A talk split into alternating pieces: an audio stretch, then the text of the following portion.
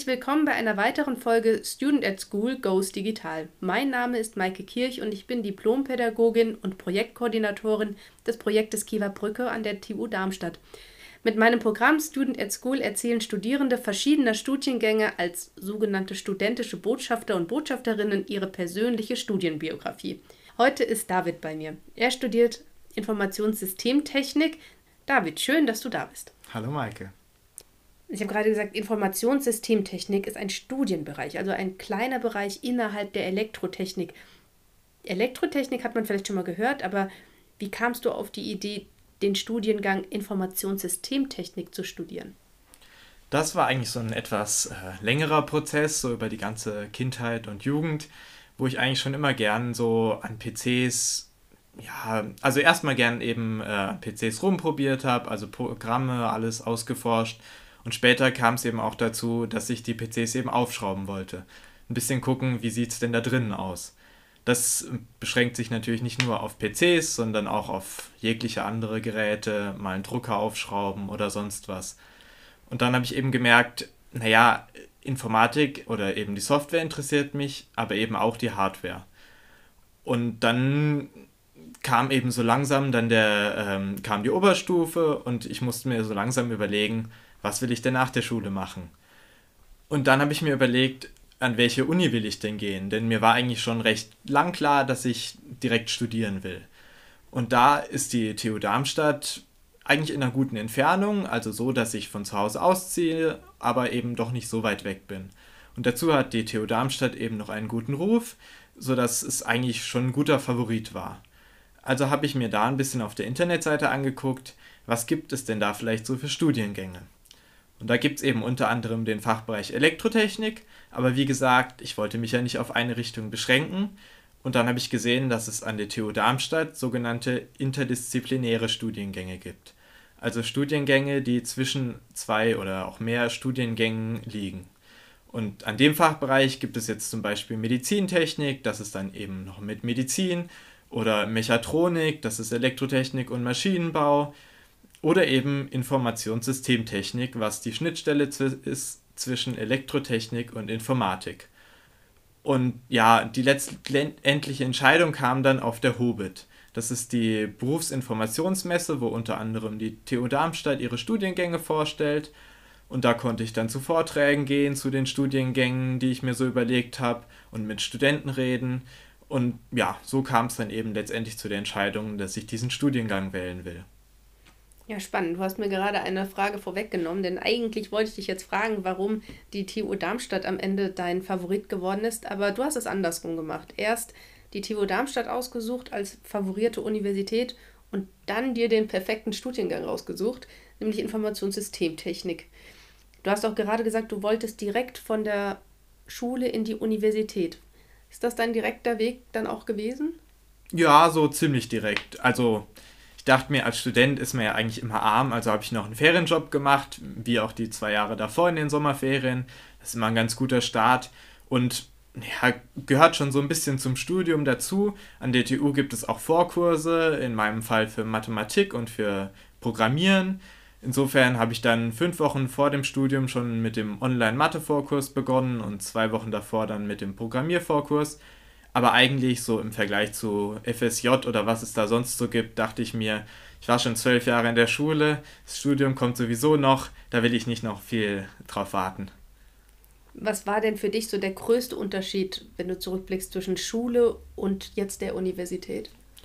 Ja, der größte Unterschied und naja, damit dann auch irgendwie die größte Herausforderung war eben das eigenständige Leben. Zu Hause, naja, da geht man morgens zur Schule, na, äh, mittags kommt man wieder, da gibt es Essen, dann Hausaufgaben und dann ist man irgendwie fertig.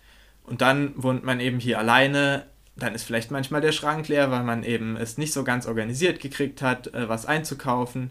Oder eben Studium im Vergleich zur Schule. Es gibt die Fächer, man muss nicht hingehen, aber am Schluss gibt es eine Prüfung, die vielleicht auch schwieriger ist als in der Schule. Man muss sich eben selber organisieren.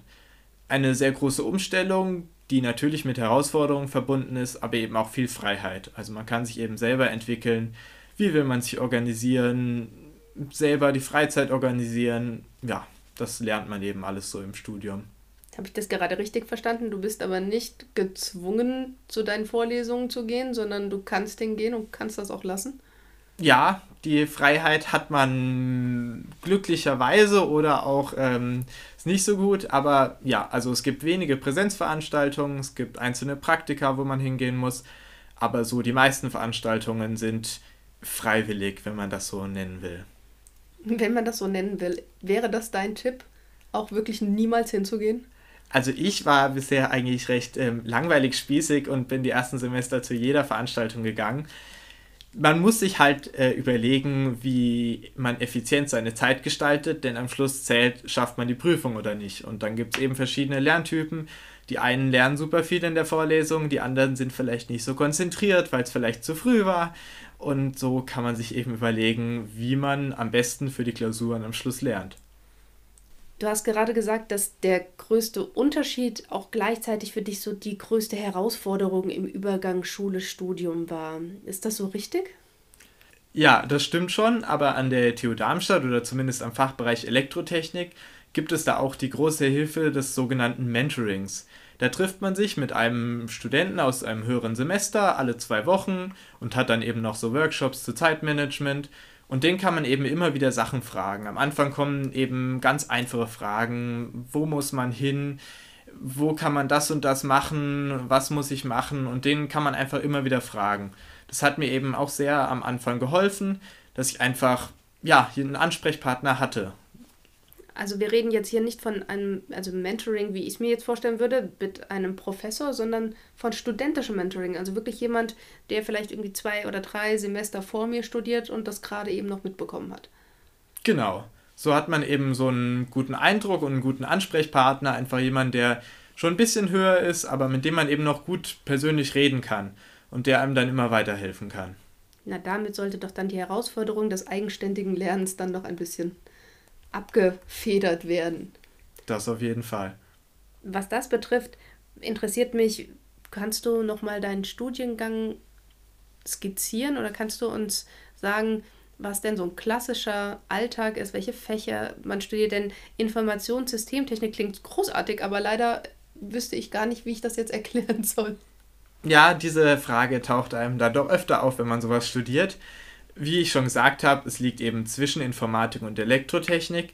Das heißt, man beginnt in den ersten Semestern erstmal mit beiden Grundlagen. Zum einen alles über Elektronik, was man alles Tolles mit Strom berechnen kann, aber eben auch die andere Seite, eben das Programmieren, äh, Verschlüsselung und so weiter, viele verschiedene Themen.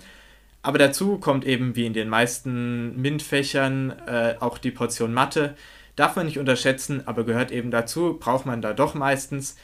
Und so ab dem vierten Semester kann man dann eben ziemlich frei wählen, was mir eben auch im Studiengang sehr gefällt.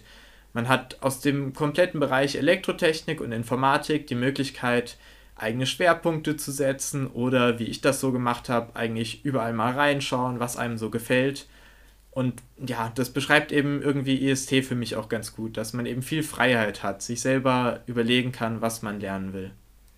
Du hast gerade von Mathe gesprochen. Jetzt gibt es viele Schülerinnen und Schüler, die jetzt wahrscheinlich endgültig Herzklopfen haben und sagen, oh Gott, mit Mathe, ich habe weder Mathe-LK noch Physik-LK noch äh, Chemie oder so LK.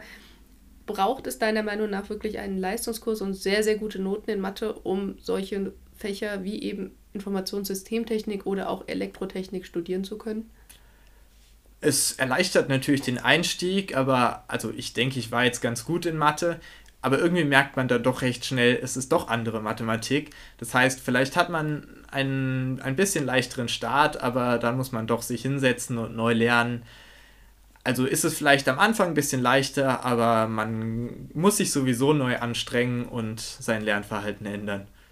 Du hast gesagt, ab dem vierten Semester kann man sehr frei wählen. Kannst du mir Beispiele nennen?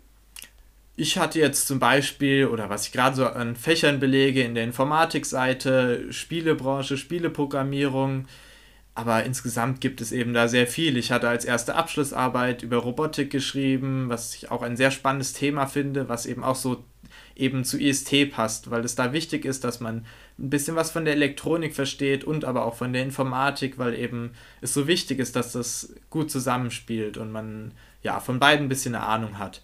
Aber genauso kann man natürlich in die Elektrotechnik gehen, Hochspannungstechnik oder in alle möglichen Bereiche. Abschließende Frage möchte ich gern von dir wissen, wo kann man denn mit so einem Studiengang wie Informationssystemtechnik später arbeiten? Was kann ich mir darunter vorstellen? Also du hast gesagt, man macht Hardware und Software. Das klingt ja erstmal nach einer sehr umfassenden Bildung. Ja, diese Frage kommt natürlich öfter.